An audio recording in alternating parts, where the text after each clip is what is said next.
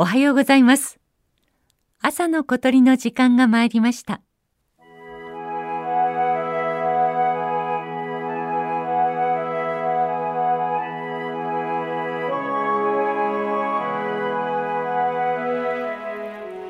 熊本県荒尾市。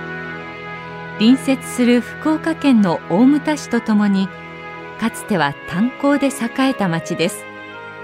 また荒尾干潟は渡り鳥の重要な中継地としてラムサール条約に登録されています。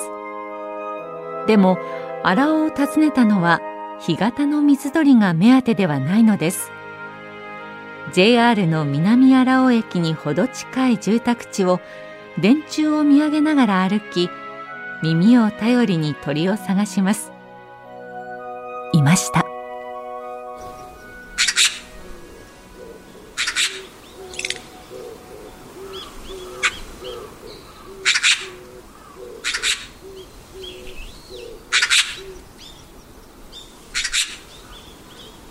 シャカシャという声。カササギです。体長およそ45センチ。カラスの仲間ですが黒いのは頭と背中だけ。胸とお腹は真っ白で鮮やかなツートンカラーが目立ちます。黒い部分もよく見ると光沢のある緑や紫が混じり鮮やかな色彩をしていることがわかります。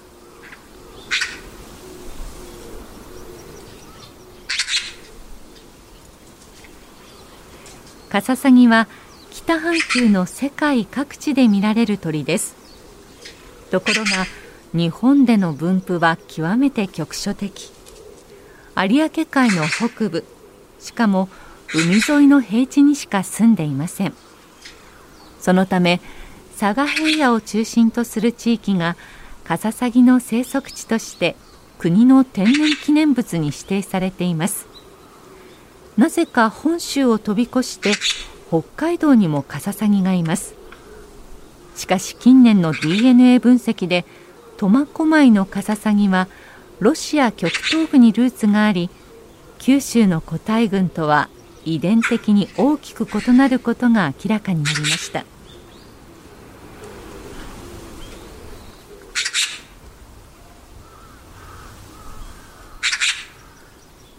ただ本拠地であるはずの佐賀で最近あまり姿を見かけなくなったそうです。カラスの増加が原因とも言われていますが実態はよく分かっていません。カササギの数が減っているのでしょうか。あるいは生活圏を佐賀の外へと広げているだけなのでしょうか。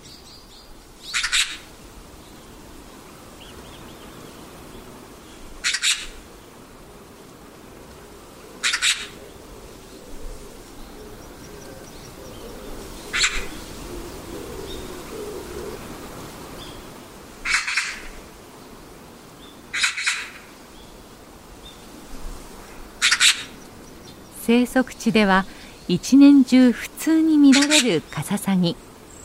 しかし彼らは少なくとも数百年大きな引っ越しをしていません。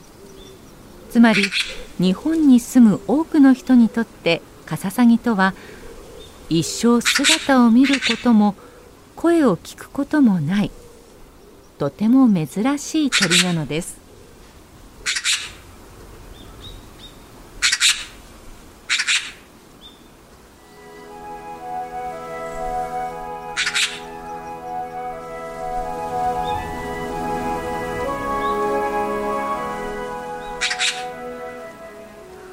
朝の小鳥。今朝は熊本県荒尾市からカササギの鳴き声をお届けしました。収録構成は岡村正明さんでした。